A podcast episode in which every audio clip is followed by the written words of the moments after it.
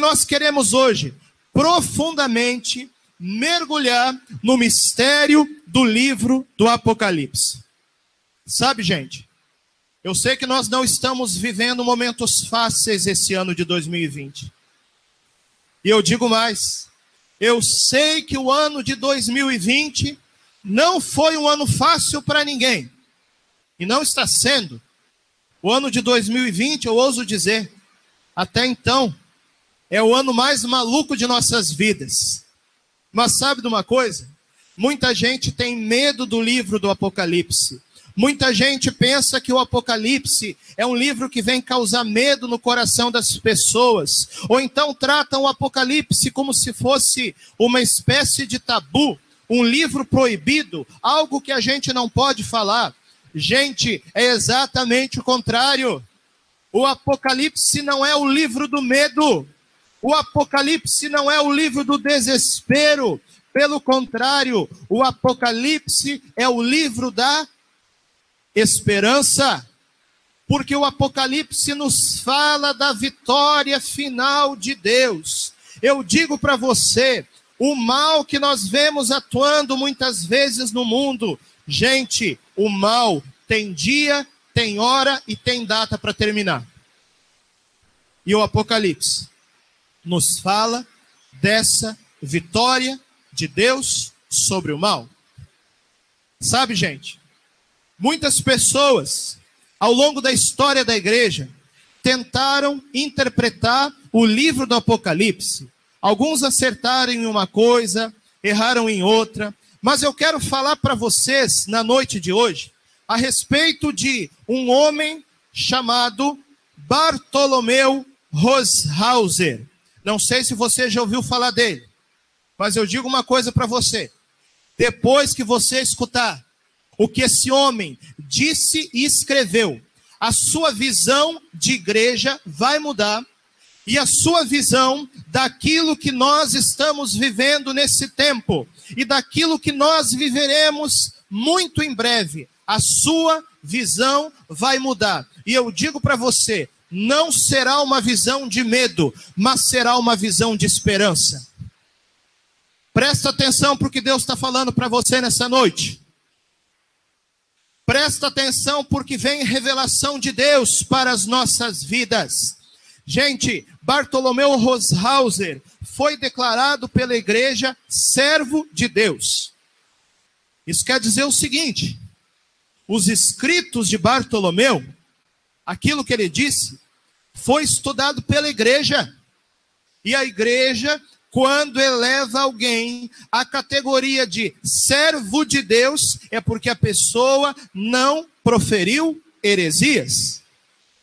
E sabe, Bartolomeu Roshauser, que viveu na Europa no século XVI, Bartolomeu Roshauser, ele escreveu segundo os jesuítas, a melhor interpretação que existe do livro do Apocalipse. Nós estamos nesse nosso percurso de avivamento, falando sobre as sete cartas às igrejas que São João escreveu no capítulo 2 e no capítulo 3 do livro do Apocalipse. E eu queria desafiar você, sim, você mesmo que está nos ouvindo, nos acompanhando agora, pegue a sua Bíblia e abra no livro do Apocalipse. Nós vamos agora mergulhar em revelação. Nós vamos agora mergulhar em profecia. Pegue a sua Bíblia e abra junto comigo, eu convido você. O capítulo 2 e o capítulo 3 do livro do Apocalipse. Então, São João escreve à igreja de Éfeso a igreja de Esmirna, a igreja de Pérgamo, a igreja de Tiátira, a igreja de Sardes, a igreja de Filadélfia e a igreja de Laodiceia. E qual que é a grande luz que o servo de Deus, Bartolomeu Roshauser, nos dá? Ele diz o seguinte: as sete igrejas do Apocalipse não são somente sete igrejas históricas. As sete igrejas do Apocalipse não são somente sete igrejas geográficas. Diz Bartolomeu Roshauser, as sete igrejas do Apocalipse simbolizam sete tempos da história da igreja, sete épocas da história da igreja, que a igreja vive até chegar na consumação dos tempos. Eu sei que cada uma das sete cartas continuam válidas para todos os tempos da igreja. Também para mim e para você. Mas, gente, entenda uma coisa: cada uma das sete cartas se refere especialmente a um tempo da igreja. Então, acompanha junto comigo para você entender. A primeira carta, no início do capítulo 2 de Apocalipse, é uma carta à igreja de Éfeso.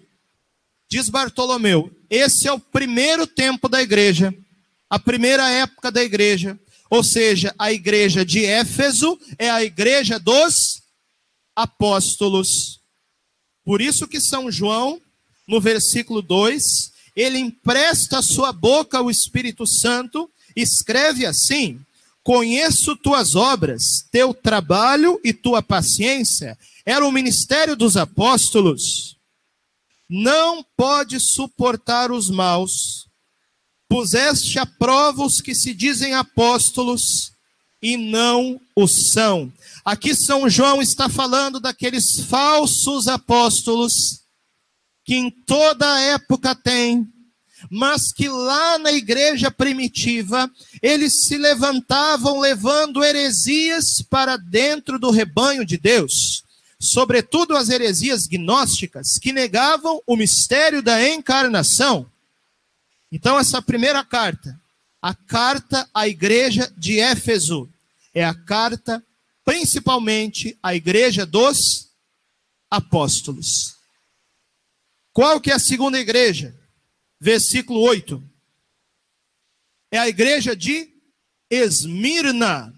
E se a igreja de Éfeso é a igreja dos apóstolos, diz Roshauser.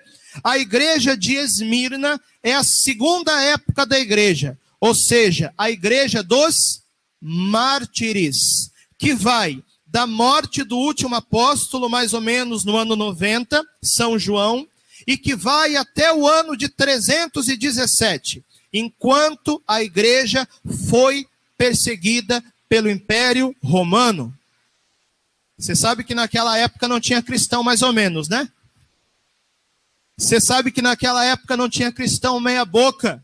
Naquela época não tinha cristão morno, não. Por quê? Porque ser cristão nessa época, na época dos mártires, era correr o risco de ter a sua cabeça cortada por causa de Jesus. Então, a segunda igreja, a igreja de Esmirna, é a igreja dos mártires. Por isso que no capítulo 10, ou melhor, no versículo 10, Deus fala assim: Por esses dias o demônio vai lançar alguns de vós na prisão para pôr-vos à prova. Sê fiel até a morte, e eu te darei a coroa da vida. É a mensagem para os mártires da segunda época da igreja. Então vamos retomar para você guardar no coração. Primeira igreja, igreja de Éfeso, a igreja dos apóstolos. Segunda igreja, igreja de Esmirna, é a igreja dos mártires. Terceira igreja, igreja de Pérgamo, fala Bartolomeu Roshauser, é a igreja dos doutores, que vai do ano 317 até mais ou menos o ano 800. Gente, essa igreja dos doutores foi no seguinte contexto: no momento que o Império Romano se converteu e que o cristianismo se tornou a religião oficial do Império Romano, aí, como não tinha mais aquele ambiente de perseguição ferrenha, a igreja pôde sentar e desenvolver sua teologia. E aí Deus levantou santos padres, santos doutores que tiveram a missão de utilizar da filosofia grega para escrever as grandes sentenças que se tornaram dogmáticas da igreja a respeito de natureza, de pessoa, de relação, a respeito da pessoa de nosso Senhor Jesus Cristo, da sua natureza divina e humana, do mistério da Santíssima Trindade. É a igreja dos doutores que confessaram a fé no meio daquele ambiente racionalista que vinha da Grécia. Por isso mesmo, no versículo 13 da mensagem à igreja de Pérgamo, a igreja dos doutores, Deus diz assim: Tu te apegaste firmemente em meu nome e não renegastes a minha fé. São os doutores da igreja daquele tempo. Primeira igreja, igreja dos apóstolos. Segunda igreja, igreja dos mártires. Terceira igreja, igreja dos doutores. Quarta igreja, igreja de Tiatira, que segundo Bartolomeu Roshauser é a igreja medieval, que começou mais ou menos no ano 800 com o rei Carlos Magno, que unificou o Ocidente e foi até o final da Idade Média, no ano 1500. Gente, essa época da Idade Média, que é conhecida como a cristandade, eu sei que não foi uma época perfeita. Aliás, não haverá época perfeita até chegarmos ao reino definitivo, porque onde tem ser humano tem fragilidade. E a sociedade da Idade Média, por mais que a história chame de cristandade era uma sociedade onde também havia fragilidades, onde ainda havia mazelas, onde havia certamente sim as suas trevas. Mas sabe de uma coisa? As luzes foram muito maiores do que as trevas.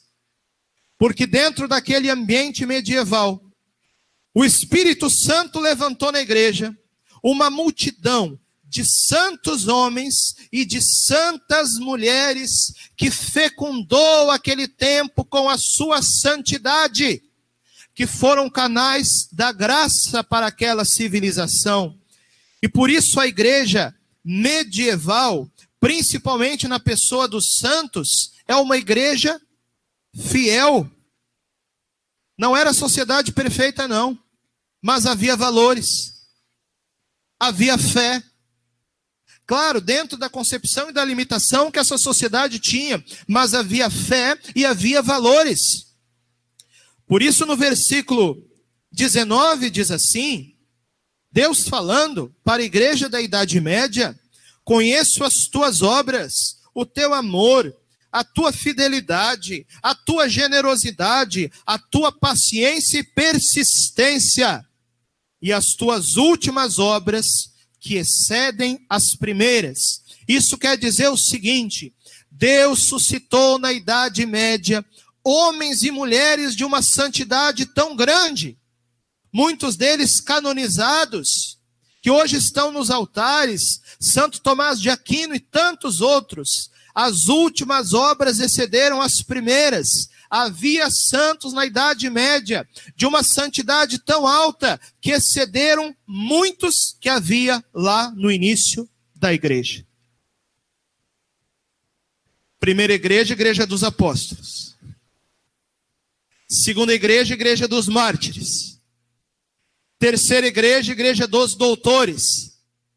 Quarta igreja, igreja medieval. Agora chegamos na quinta igreja. Estamos chegando no nosso tempo.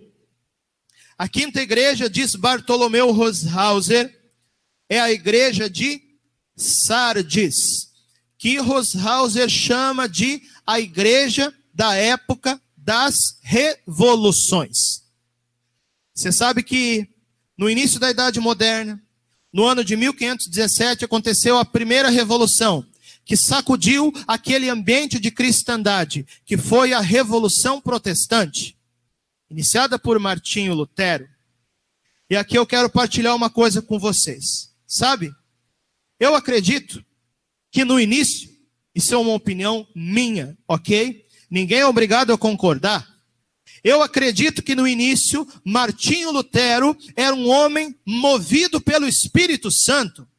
E ao ver as mazelas do seu tempo, Martinho Lutero queria uma renovação da igreja. Mas qual que foi o problema? Martinho Lutero fez exatamente o contrário de São Francisco de Assis. Porque São Francisco de Assis, meu xará, também queria a renovação da igreja. Mas sabe o que que São Francisco fez?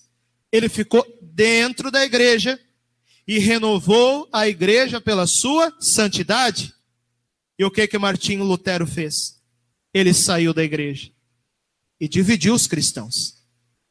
Claro, o catecismo da Igreja Católica diz que os nossos irmãos evangélicos protestantes que já nasceram ou que se converteram numa comunidade protestante, não conhecem a fé católica, não têm culpa pelo erro de Lutero.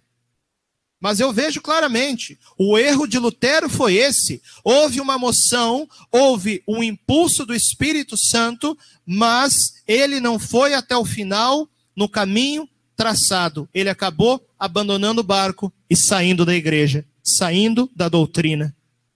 Essa foi a primeira revolução que sacudiu a igreja de Sardes, a revolução protestante. A segunda revolução que veio sacudir aquele ambiente foi a Revolução Francesa, no ano de 1789, que tirou Deus da vida pública. E veio ainda a terceira revolução, cujos frutos amargos nós colhemos até hoje, que é a Revolução Comunista, dita pelos historiadores católicos como a terceira revolução. E muitos estudiosos falam ainda hoje de uma quarta revolução que está acontecendo, que é a chamada revolução globalista, em que vai acontecendo o estabelecimento de um sistema globalista mundial, em que aos poucos os cristãos vão ficando fora do sistema, porque os cristãos defendem a vida da concepção até a morte, e isso o sistema não aceita, porque os cristãos são contra o aborto, e isso o sistema globalista não aceita, porque os cristãos defendem a família, e isso o sistema globalista não aceita. Então, pouco a pouco, nessa quarta revolução da igreja de Sardes, a igreja vai ficando fora do sistema. A igreja de Sardes é uma igreja ferida pelas revoluções e nós continuamos vivendo na igreja de Sardes. Então eu quero falar uma coisa para você que está nos acompanhando aqui. Sabe qual que é o maior drama da igreja de Sardes? Que nós ainda estamos vivendo desde o ano de 1500? Acompanha comigo no versículo 1, finalzinho do versículo 1 do capítulo 3 do Apocalipse. Olha o que Deus fala para a igreja de Sardes. Olha o que Deus fala para a igreja do nosso tempo. Deus diz assim: És considerado vivo, mas estás morto. Gente, sabe qual que é o grande problema da igreja de Sardes? A igreja de Sardes é uma igreja morta. E nós vemos o reflexo disso muitas e muitas vezes nas nossas paróquias, nas nossas pastorais.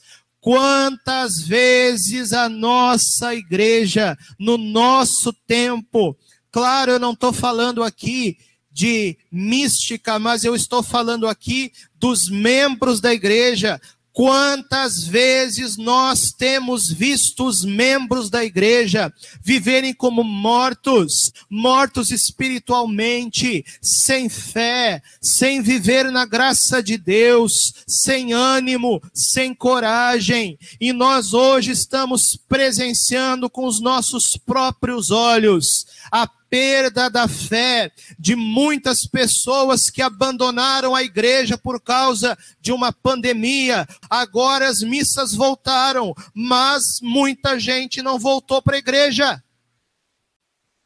Eu sei que tem gente que está em isolamento social, ok? e que tem que continuar em isolamento. Eu não estou falando dessas pessoas.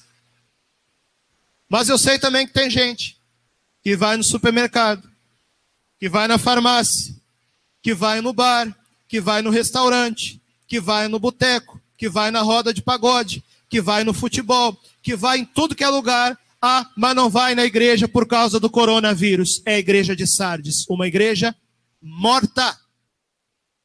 Mas, gente, agora vem a boa notícia. Dentro dessa igreja de Sardes, que é uma igreja morta, vai comigo ali no versículo 4 que diz assim: Todavia, tens em Sardes algumas pessoas que não contaminaram as suas vestes, andarão comigo vestidas de branco, diz Deus, porque o merecem.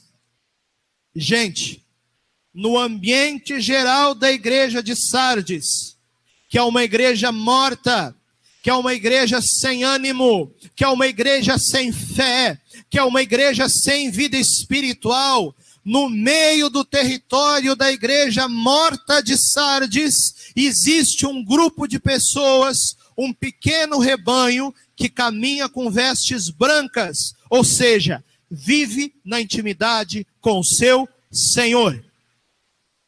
Aí eu pergunto para você na noite de hoje: quem somos nós na igreja de Sardes? Será que nós fazemos parte do grupo dos mortos espiritualmente? Ou será que nós fazemos parte do pequeno rebanho que vive na intimidade com o seu Senhor? E eu digo mais: o pequeno rebanho da igreja de Sardes, que eu espero que façamos parte dele, eu e você, o pequeno rebanho da igreja de Sardes, vai ser canal de avivamento para o sexto tempo da igreja. Recorda comigo. Primeira igreja, igreja dos apóstolos. Segunda igreja, igreja dos mártires. Terceira igreja, igreja dos doutores.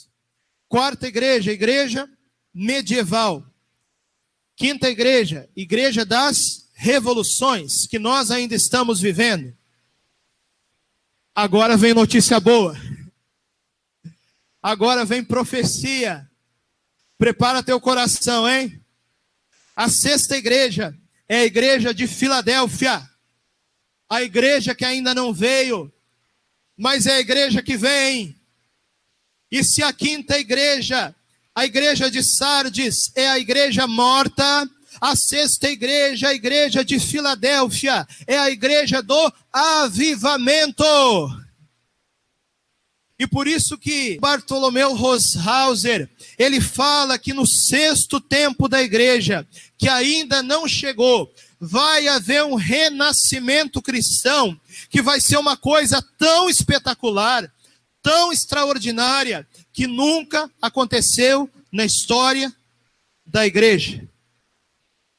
E esse avivamento da sexta igreja, que nós estamos clamando desde já, quando nós vemos cristãos, e agora sim, seja católicos, ortodoxos ou protestantes, que estão clamando avivamento, talvez eles nem saibam, mas segundo Bartolomeu Roshauser, quem clama avivamento está clamando a sexta a igreja, a igreja de Filadélfia.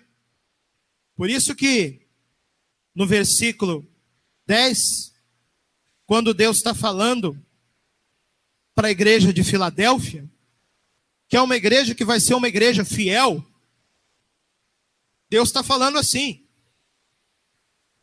eu te guardarei na hora da provação, que está para sobrevir ao mundo inteiro, para provar os habitantes da terra. Então, a sexta igreja, a igreja do avivamento, que vem, a igreja de Filadélfia que virá, é um tempo de avivamento em que Deus estará preparando a igreja para entrar no sétimo tempo, que aí sim será o tempo da tribulação final.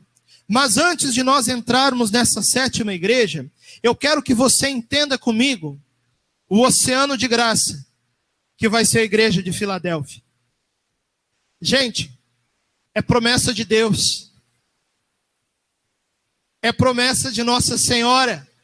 E como ela mesmo falou em Fátima, por fim o meu coração imaculado triunfará e será concedido ao mundo um tempo de paz, que pode ser a igreja de Filadélfia. Veja, ainda não é a paz definitiva, é a paz relativa. É uma paz, sim, que é relativa, mas será a última oportunidade de conversão para o mundo antes da volta de Jesus.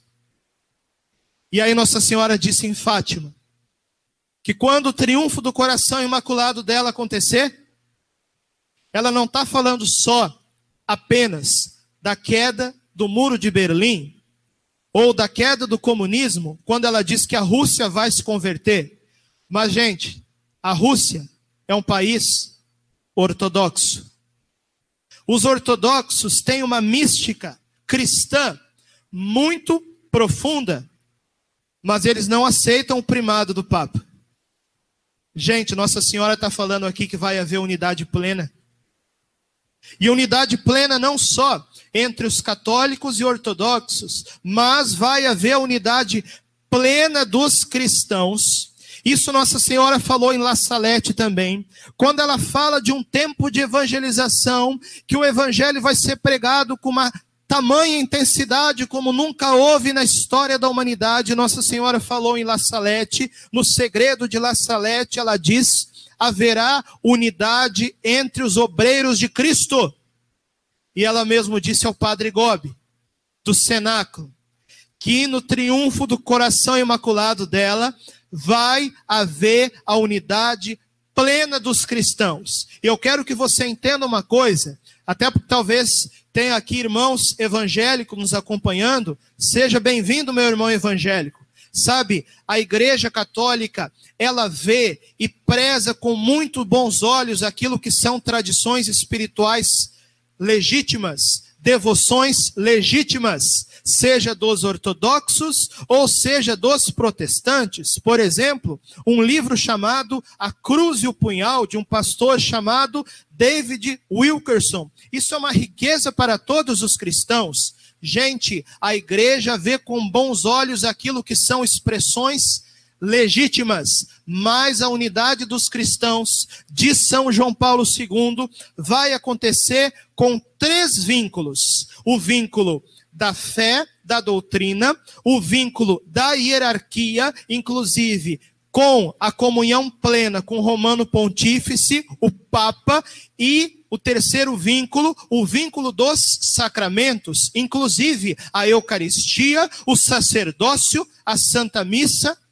e a confissão.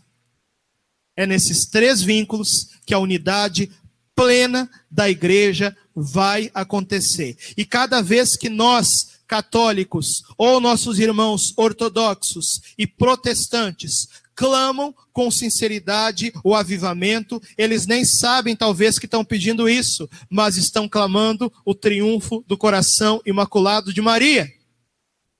Que será esse novo Pentecostes mundial, esse avivamento que vai levar a igreja ao seu pleno esplendor e vai preparar a humanidade para a volta gloriosa de Jesus. Gente, a igreja de Filadélfia será uma igreja tremenda. Primeira igreja, igreja dos apóstolos. Segunda igreja, igreja dos mártires. Terceira igreja, igreja dos doutores. Quarta igreja, igreja medieval. Quinta igreja, igreja das revoluções. Sexta igreja, igreja do avivamento. E aí vem a sétima igreja. É a igreja de Laodiceia. E aí a igreja que até então foi preparada pelo Espírito, chega agora na sua tribulação final. E por isso, no versículo 20, Deus fala assim: Eis que estou à porta e bato. Ou seja, aí sim Jesus está voltando mesmo, hein? A igreja de Laodiceia diz Bartolomeu Roshauser é a igreja que verá a volta gloriosa de Jesus. Gente, eu sei que nós estamos vendo muitas coisas acontecendo no nosso tempo. E eu repito, o ano de 2020 não foi um ano fácil para ninguém. E quando no capítulo 24 do Evangelho de São Mateus, Jesus, ele fala sobre os sinais que mostram a aproximação da sua vinda gloriosa, Jesus fala de perda da fé, de guerras, de fome, de epidemias, que são todas as coisas que nós estamos vendo acontecer. Sobretudo a partir desse ano de 2020. Mas aí Jesus fala assim: não será logo o fim. Porque ainda está na quinta igreja.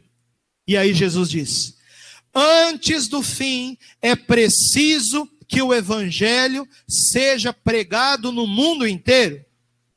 Sexta igreja, igreja de Filadélfia, onde a evangelização vai ter uma força e um poder como o mundo nunca conheceu.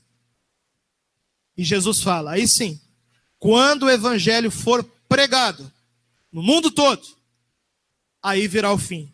Sétima igreja, Laodiceia.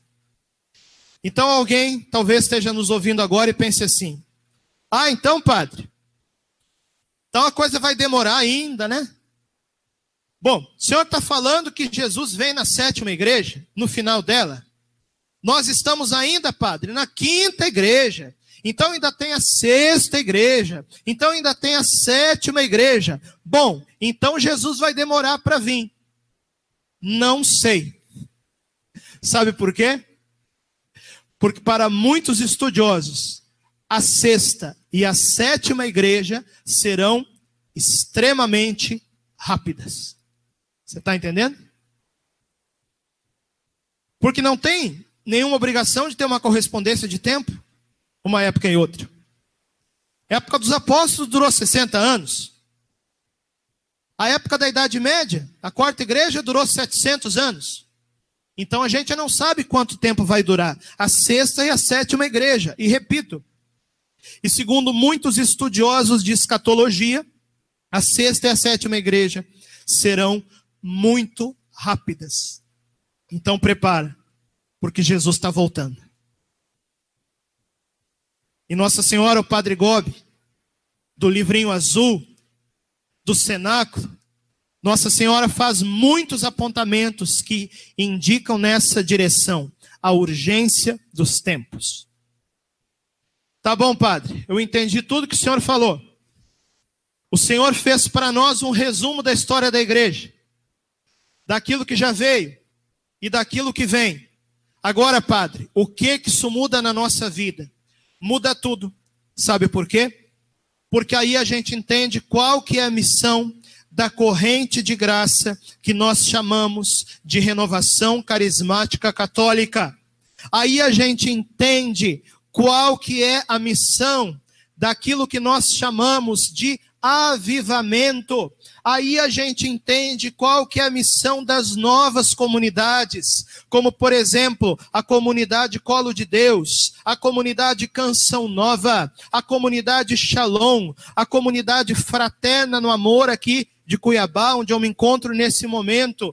Gente, a renovação carismática católica, enquanto corrente de graça, o movimento do avivamento e as novas comunidades têm a missão de ser essa ponte para que nós saiamos da igreja de Sardes, que é uma igreja morta, e nós possamos entrar na igreja de Filadélfia, que é a igreja viva, a igreja do avivamento, a igreja do novo Pentecostes, a igreja do triunfo do coração imaculado de Maria. Por isso eu repito para você, esse pequeno rebanho fiel da igreja de Sardes tem a missão de ser essa ponte para levar as pessoas a entrarem na igreja de Filadélfia. Gente, eu quero aqui profetizar uma coisa: o seu coração. Chega de viver na igreja de Sardes. Chega de viver na igreja morta e vamos adentrar na igreja de Filadélfia. É esse que é o convite de Deus para nós na noite de hoje. E por isso nós queremos clamar nessa noite avivamento. Por isso nós queremos clamar nessa noite o fogo de Pentecostes por meio das mãos da Santíssima Virgem Maria. Sabe, eu acredito que existem dois passaportes para nós sairmos da igreja de Sardes e entrarmos na igreja de Filadélfia. Um passaporte é aquilo que nós chamamos de avivamento, ou batismo no Espírito Santo, ou efusão do Espírito Santo. O outro passaporte é aquilo que nós chamamos de consagração a Jesus pelas mãos da Virgem Maria. Gente, por meio da nossa consagração e por meio do avivamento, que no fundo, no fundo, eu acredito que é uma coisa só, nós adentramos na igreja de Filadélfia. Uma vez perguntaram para mim assim, Padre Francisco, afinal de contas, o senhor é mariano ou o senhor é carismático? Aí eu limpei um pouco a minha orelha, ver se eu estava escutando bem, né? Diz para a pessoa, repete a pergunta, por favor. A pessoa repetiu: O senhor é mariano ou o senhor é carismático? Eu respondi: Eu sou católico. E a igreja católica é mariana e a igreja católica é carismática. E aqui eu não estou falando só de renovação carismática, eu estou falando aqui de todos os movimentos, os carismas, aquilo que o Espírito Santo suscita na igreja e aquilo que a Virgem Maria é, porque Nossa Senhora, ela é a carismática por excelência. Ela é um Pentecostes ininterrupto que aconteceu durante toda a sua vida terrena. A Virgem Maria tem nela todos os dons do Espírito, todos os frutos do Espírito, todos os carismas do Espírito, e o lugar da ação do Espírito Santo é o útero espiritual da Virgem Maria, o colo de Deus, onde o próprio Deus foi gerado, e não existe devoção mariana plena sem uma abertura também plena ao Espírito Santo. A igreja é mariana e a igreja é carismática.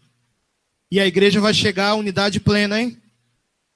E eu digo mais: a unidade plena tem que começar entre os católicos, né? Porque começa a discussão ah, o grupo que é da colo de Deus e o grupo que é contra a colo de Deus. O grupo que é do Padre Paulo Ricardo e o grupo que é contra o Padre Paulo Ricardo. O grupo que é dos movimentos e o grupo que é das pastorais. O grupo que é das comunidades e o grupo que é do movimento eclesial. Gente, para, pelo amor de Deus. A igreja é uma só. O coração imaculado de Maria é esse sinal de unidade que precisa levar a igreja à sua plena unidade. E eu digo aqui, começando entre os católicos, porque a igreja de Sardes é uma igreja dividida. Como que nós católicos queremos falar de unidade com nossos irmãos evangélicos, se nem nós católicos somos capazes de nos unir? Você está entendendo?